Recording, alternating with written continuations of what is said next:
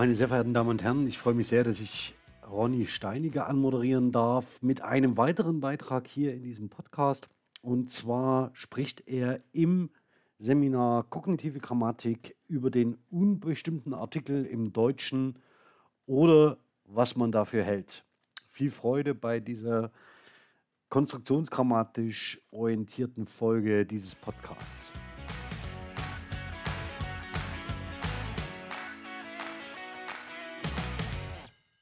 Ja, liebe Leute, herzlich willkommen zu einem Video, das sich grundsätzlich zwar an ein linguistisches Fachpublikum richtet, aber das eine Frage behandelt, die für die Grammatikschreibung des Deutschen und damit auch für dessen Vermittlung relevant sein kann. Ich möchte in diesem Vortrag nämlich eine Argumentation gern präsentieren, die auf eine These zuläuft, die geeignet ist, möglicherweise über 200 Jahre deutscher Schulgrammatik zumindest punktuell in einer Annahme in Frage zu stellen. Es geht nämlich um die Frage des unbestimmten Artikels, zu dem ich hier in den nächsten Minuten eine dezidierte Position einnehmen möchte. Der unbestimmte Artikel im Deutschen ist ein. Ähm, das sagt Irene Heim hier 1991. Ein, äh, gut, oder eben eine, das hätte man jetzt hier auch einfach noch mit dazu schreiben können. Er wird in der Regel vom Numerale unterschieden, mit dem er bis auf phonologische Eigenschaften, fehlendem Akzent, Reduzierbarkeit je nach Dialekt zu hm, identisch ist. Auf den Akzent kommen wir gleich zu sprechen. Allerdings, und jetzt kommt's, ist nicht klar, dass diese Unterscheidung semantisch relevant ist. Jedenfalls trifft die Standardinterpretation als Existenzquantor ebenso gut auf das Numerale zu. Ja, also das ist aus dem Handbuch zur Semantik übernommen und dort gibt es eben eine relativ ausgeprägte Tradition, sich an Kategorien aus der Logik zu bedienen und das hat auch durchaus eine gewisse Logik. Ähm, und Existenzquantor heißt nichts anderes, als dass das Ding eine Existenzaussage trifft, also besagt oder behauptet, es existiert wenigstens ein Gegenstand, also ein X, für den ein bestimmtes und auch expliziertes y gilt. Also was hier jedenfalls gesagt wird, ist, wir machen eine Kategorie unbestimmter Artikel auf, in die eigentlich nur ein oder zwei Lexeme reingehören, je nachdem, und von der wir wissen, dass selbst die beiden Lexeme, jetzt mal vom Akzent abgesehen, auch noch sowohl nach Form als auch nach Bedeutung, also nach Semantik, genau dasselbe sind wie Numeralia und dass wir eigentlich gar nicht mehr wissen, warum wir so eine Kategorie überhaupt mal aufgemacht haben. Es geht aber noch weiter. Vielleicht geht die Existenz quantifizierende Kraft in eine Katze schläft, also das ist das Beispiel, was sie auch davor schon traktiert hat, ja überhaupt nicht zulasten des Ein, sondern wird durch den Nulldeterminator bzw. das Fehlen eines Determinators ausgedrückt. Also das ist jetzt wieder so eine Apotheken-Schubladen-Kategorisierung, wie sie in der Systemlinguistik und äh, in der generativen Grammatik hm, ja, typisch ist. Also wir haben bestimmte Kategorien, ja, also bestimmte Apothekenschieber. Und wenn da partout nichts drin ist, dann müssen wir so lange rütteln, bis wir irgendwas drin liegen haben. Ja, und das ist eben dieser Nulldeterminator. Man kennt vielleicht das sogenannte Null-Allomorph äh, bei der Pluralbildung, ja, also der Lehrer, die Lehrer. Das ist genau sowas hier. Also eine bestimmte grammatisch-lexikalische Kategorie erfährt keine Markierung, keine Entsprechung auf der Ausdrucksseite, weshalb es da erstmal nichts gibt, was man segmentieren oder analysieren könnte. Aber weil man sagt, dieses Morphem, das hier also die Determination als abstrakte Bedeutung hat, das muss es auf jeden Fall geben. Also aus Gründen der Systematik nimmt man da trotzdem irgendetwas an. Und anders formuliert schlägt sie hier vor, ein nicht mehr darüber zu definieren, dass das Bezugsnomen unbestimmt bleibt, sondern zu sagen, das ein hat gar nichts mit Determination zu tun, weil die Determination und eben auch die fehlende Determination eben nicht dadurch zustande kommt, dass da ein unbestimmter Artikel steht, sondern durch diesen Nulldeterminator. Und dafür spricht ja auch, dass es sowas wie einen unbestimmten Artikel im Plural im Deutschen ja definitiv nicht gibt. Dort hätte man dann also auch diesen Nulldeterminator. Stattdessen ist das ein einfach und das ist, wenn man diese Argumentation nimmt, eigentlich viel trivialer und naheliegender. äh, ein Numerale. Das sagt sie im nächsten Satz und damit ein Adjektiv. Äh, und das bildet eben zusammen mit dem Substantiv Katze das Prädikat eine Katze. Auch das muss ich wieder erklären. Mit Prädikat ist hier natürlich nicht ein Verbkomplex gemeint, sondern das ist hier mal ganz grob gesagt äh, gleichzusetzen mit der Proposition. Hm, also das ist dieses y, was ich oben, was ich vorhin gerade genannt habe. Ähm, und damit haben wir hier bei eine Katze ein Schema aus Kardinalzahl und Nomen, welches die Eigenschaft ausdrückt, eine einzige Katze zu sein. Und dieses Schema ist paradigmatisch. Das heißt, es offeriert Austauschbarkeit der Füller. Ja, das sagt sie zum Schluss in Klammern. Analog drückt etwa das Prädikat zwei Katzen die Eigenschaft aus, ein Paar von Katzen zu sein. Und das könnte man auch mit drei Katzen, zehn Katzen oder 57 Katzen machen. Hier also das Ganze nochmal etwas plastischer. Die herkömmliche Annahme lautet, dass es sowas wie einen unbestimmten Artikel gibt und der hier nochmal terminologisch etwas anders gefasst unter Rückgriff auf das Textset von Deutsch Diachron Digital als Determinator eben mit dem distinktiven distinkten Merkmal der Determination ähm, und der Merkmalsausprägung indefinit. Die These von Heim legt nahe, dass es aber nicht das Lexem eine ist, was hier für Indeterminiertheit sorgt, sondern eben ein Nulldeterminator. Und damit ist für eine sozusagen der Weg frei, als Kardinalzahl, also als Numerale gelesen zu werden. Und wenn wir jetzt mal mh, hm, über das, was Frau Heim sagt, hinausgehen und das Ganze ein bisschen weniger strukturalistisch interpretieren und mal das Wagnis eingehen, diesen Nulldeterminator schlechterdings wegzulassen, hm, wie hier im Beispiel 3a.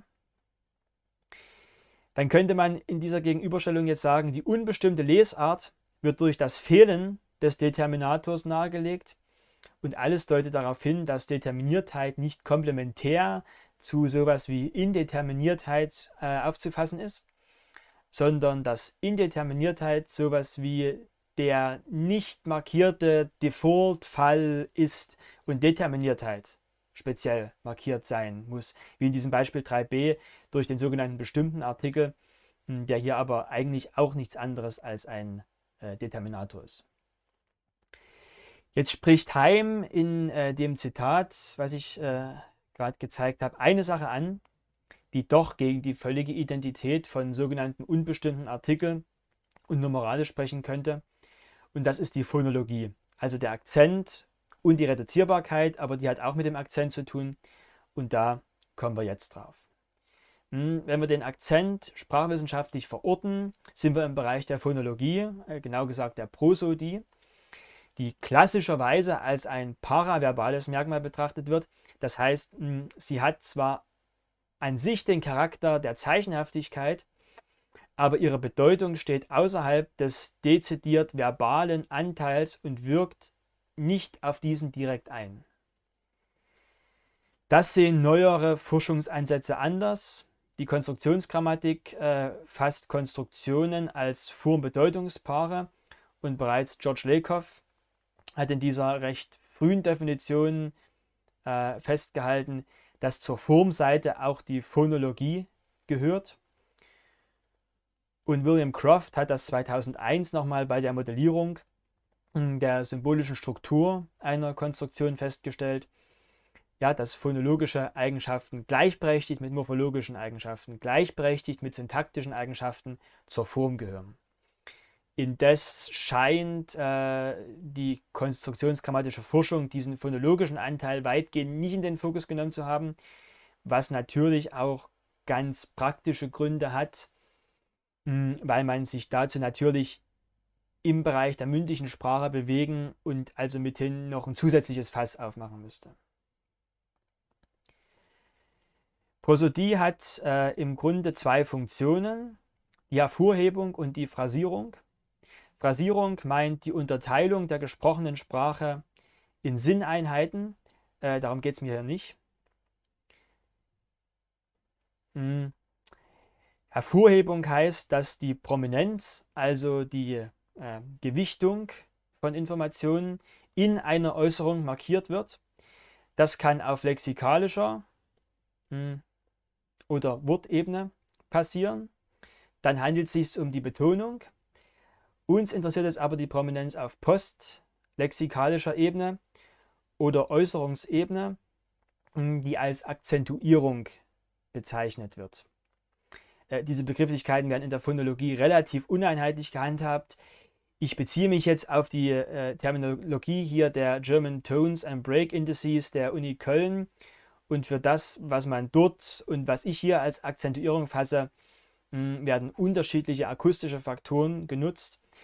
Das sind einerseits sowas wie Intensität und äh, Quantität, also durch den Atemdruck bedingte Prominenzen, mh, der sogenannte dynamische Akzent oder Druckakzent. Andererseits die Tonbewegung, also der Tonhöhenwechsel, ja, die Intonation als äh, der Verlauf der Sprachmelodie. Und das ist der Tonhöhenakzent oder musikalischer Akzent. Das Metzler-Lexikon Sprache, das eben verwendet einen weitergehenden Begriff äh, oder weiter umfassenden Begriff des Akzents, der ungefähr auch das mit einschließt, was die Kölner gerade als Betonung bezeichnet haben. Aber jedenfalls äh, das Metzler-Lexikon Sprache nennt als eine Akzentart entsprechend der linguistischen Domäne den Wortgruppen- bzw. Satzakzent. Also in der Definition von Ebel Hirschfeld Stock die Hervorhebung eines Wortes in einer zusammenhängend vorgebrachten Wortgruppe.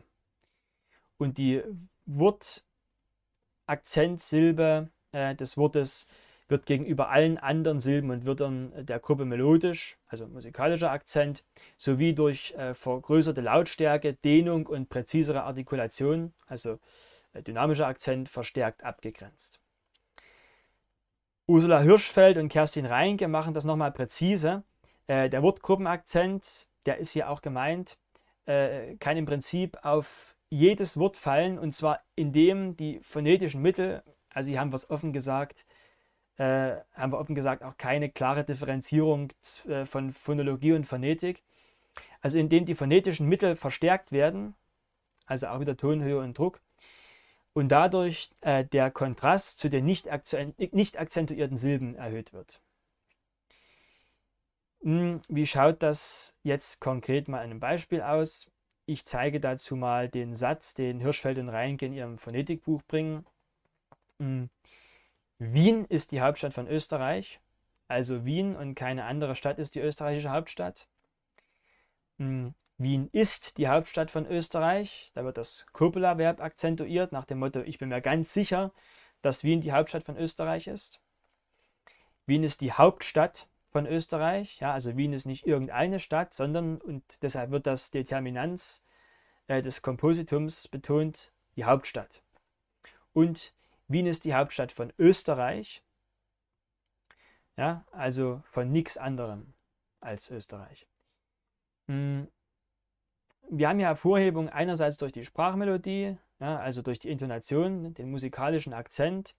Wien ist die Hauptstadt von Österreich. Äh, Wien ist die Hauptstadt von Österreich. Also die Tonhöhe geht nach oben. Als auch äh, den, äh, den dynamischen Akzent, den haben wir auch, den Druckakzent mit der Faustformel lauter, länger, deutlicher, also mal übertrieben artikuliert. Wien ist die Hauptstadt von Österreich. Diese ganzen Beispiele zeigen, dass wir durch den Satzakzent, also durch eine phonologische Eigenschaft, äh, wenn wir uns an die Darstellung von Croft erinnern, eine über die sprachliche Oberfläche hinausgehende pragmatische Bedeutung addizieren können. Neuere konstruktionsgrammatische Forschung, die nicht mehr von einem Form-Bedeutungspaar, sondern von einem Bedeutungsformpaar sprechen, also mit guten Gründen davon ausgehen und betonen, dass Konstruktionen semantisch motiviert sind, also sozusagen die Bedeutung den Primat innehat. Die würden die Sache nochmal umkehren und sagen, durch die spezifische Pragmatizität ergibt sich überhaupt erst dieser Akzent. Das heißt, er ist nicht Ursache, sondern ähm, Wirkung einer bestimmten Perspektivierung. Jedenfalls zeigt sich, ähm, die Akzentuierung kann Satzbildungsmittel und damit Ausdrucksmittel sein, indem sie in den Sprecheinheiten inhaltlich wichtige Wörter vor weniger wichtigen hervorhebt. Sprecheinheit ist hier der Satz, aber wir schauen uns jetzt ein Beispiel an, wo es sich auf die Wortgruppe bezieht. Und damit kommen wir auch wieder zu unserer Ausgangsfrage unbestimmte Artikel oder äh, Numerale zurück. Man sieht nicht mehr so aus wie früher. Man sieht nicht mehr so aus wie früher. Ich habe neulich noch eine Autogrammkarte von mir in der Hand gehabt, von 1989. Ich sah aus, ich war blonder, hier an den Seiten war ich noch blond, ja. Hier oben in den Ecken, da hatte ich Haare und ich hatte ein Kinn. Ich hatte ein Kinn. Moment, falsch betont. Ich hatte ein Kinn, so ist richtig. Ich hatte ein Kinn,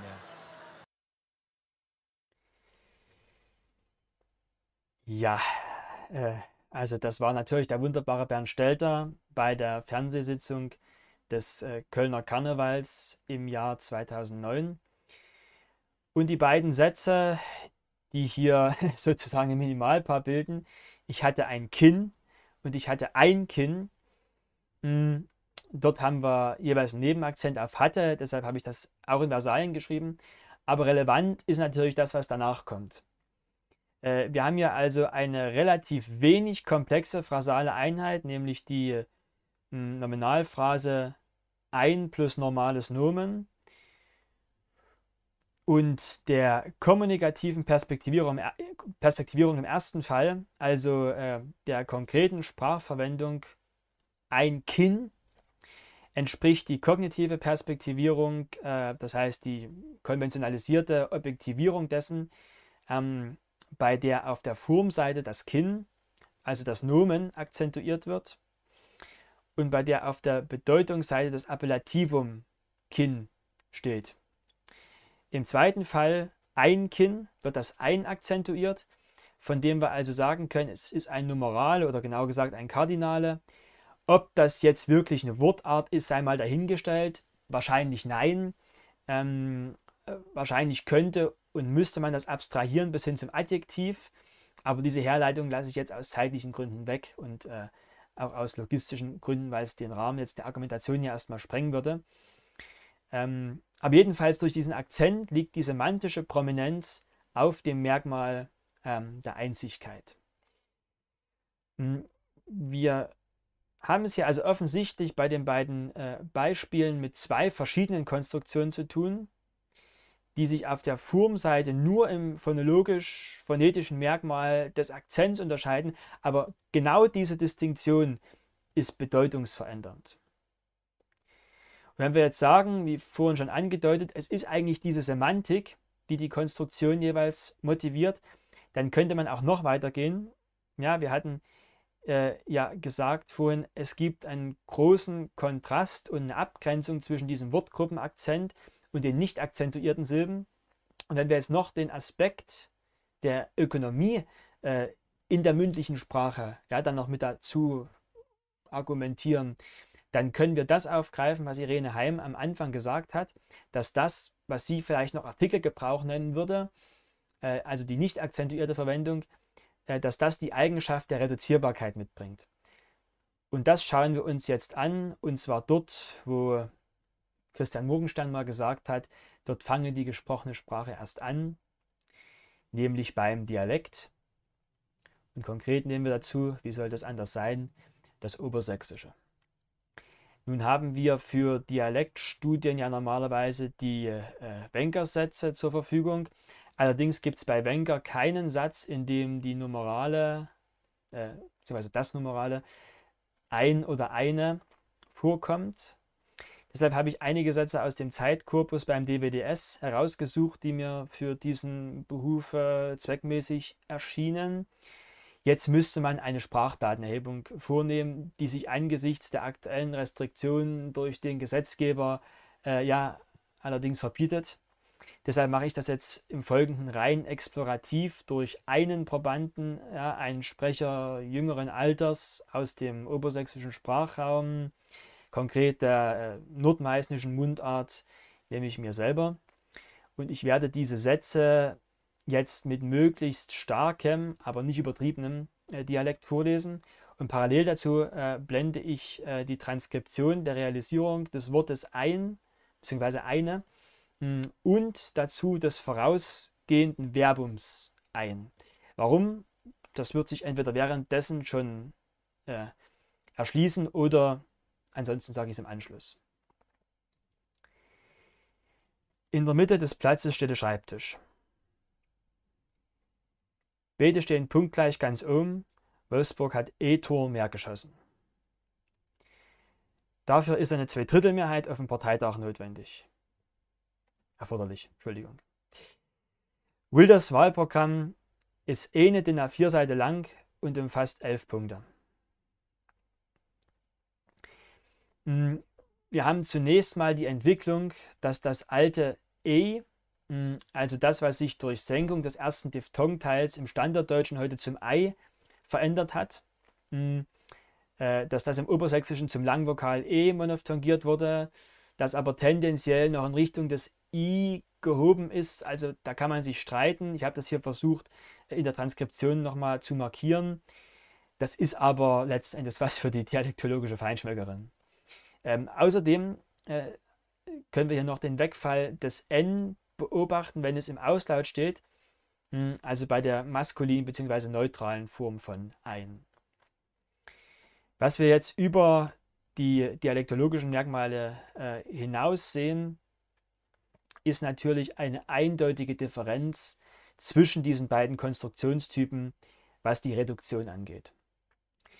Wenn die Bedeutung auf der Einzigkeit liegt, also das Numerale akzentuiert wird, wie bei äh, Nummer 2 und Nummer 4, haben wir zwar diese äh, äh, dialektale Form, aber die haben wir eben voll ausgeprägt. Und zwar erstens mit Vollvokal, ja, also dem langen E als Kern der betonten Silbe. Das heißt, wir haben zwei, eine Betonung äh, und drittens durch den Glottisschlag und durch andere prosodische Merkmale gibt es eine Abgrenzung zu dem davorstehenden Wort. Ja, also wir hatten vorhin bei der Funktion der Prosodie auch die Phrasierung ge äh, gehabt. Das kommt hier zum Tragen. Hm. Bei der Verwendung der anderen Konstruktion, also bei der der Akzent auf dem Nomen liegt, also bei Nummern 1 und 3, sehen wir erstens die Abschwächung des E zum Reduktionsvokal, also zum Schwallaut. Hm, und das ist eigentlich das Signifikanteste. Ähm, das heißt, wir haben zweitens eben genau keine Betonung und drittens auch keinen Glottisschlag vor dem vokalischen potenziellen Anlaut, äh, der die Wortgrenze markieren könnte. Ja, und auch kein anderes Mittel der Phrasierung. Also wir haben hier nicht nur den quantitativen Ablaut, also ja, eine, eine Reduktionsstufe ist ein Ablautphänomen, das darf man nicht vergessen, äh, sondern auch die Enklise durch die Inkorporation hm, durch das vorige Wort, also das Verb ja, steht bzw. ist, äh, mit dem es also fusioniert. Und wenn wir jetzt sagen, dass diese Reduktion und Kritisierung des nicht akzentuierten Ein auf die äh, Gebrauchseigenschaft zurückgeht, dass die Bedeutung eben dem akzentuierten Nomen zugeeignet wird und es das ist, was auch auf der Formseite in dem Fall phonologisch hervorgehoben wird, dann lässt sich festhalten, es gibt nicht die phonologische Eigenschaft der Reduzierbarkeit, sondern es gibt im Kontinuum äh, der Nicht-Akzentuierung eben neben der standardsprachlich sanktionierten Möglichkeit, dass wir keinen musikalischen Anlaut, also keine Akzentuierung durch die Tonhöhe haben, die auch, ja, wie gesagt, äh, standardsprachlich akzeptiert ist ähm, oder standardsprachlich sogar üblich ist. Äh, daneben gibt es auch die Möglichkeit, dass der dynamische Akzent abgebaut wird, äh, was eben durch die quantitative Ablautung und durch ja, weniger präzise Artikulation geschieht. Und hier greift sozusagen die Ökonomisierung von zwei Seiten. Einerseits eben durch diesen Abbau an Quantität gemäß dem ja, bekannten Gesetz äh, des geringsten Aufwandes. Andererseits funktional betrachtet äh, durch die Verstärkung des Kontrastes zwischen dem in der Wortgruppe akzentuierten Nomen und dem nicht akzentuierten Numerale. Ähm, nahe liegt ja auch der Vergleich zum Bayerischen, aber auch zu anderen Dialekten und Mundarten, wo das hier also einem ähnlichen Prinzip folgt, nur dass es im Bayerischen innerhalb des Vokalismus ein bisschen anders verortet ist. Diese Realisierung auf der Formseite ist also ausschließlich im Bereich phonologischer Merkmale zu suchen und nicht im Bereich der Morphosyntax.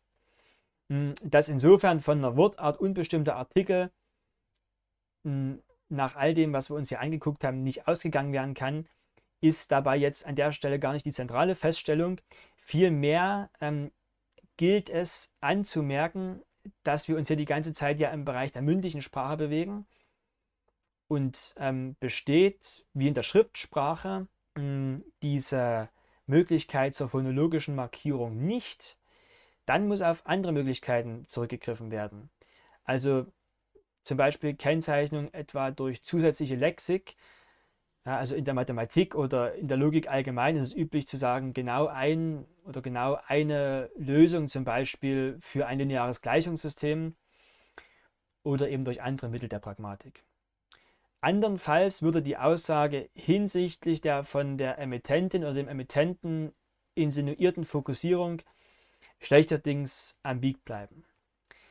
Das Ergebnis lautet also abstrakter gesehen, wie die Konstruktionsbedeutung durch die Konstruktionsform vermittelt wird, ist egal. Wichtig ist, dass sie vermittelt wird. Das heißt, ob bei ein oder eine plus Nomen oder generell bei Numerale plus Nomen äh, die Numerale oder das Nomen prominent gemacht werden soll. Das ist keine Frage irgendeiner Wortart, äh, sondern einer Markierung auf postlexikalischer Ebene. Die Frage, die sich äh, an all das sich am drängendsten anschließt, äh, lautet, wie verhält sich das denn jetzt mit dem bestimmten Artikel? Das muss aber Aufgabe künftiger Forschung sein. Ich bedanke mich an dieser Stelle ähm, für die Aufmerksamkeit hoffe zu Diskussionen angeregt zu haben. Ähm, verweise hier nochmal auf ein paar Videos, äh, die ich schon auf diesem Kanal gemacht habe und möchte mich damit verabschieden.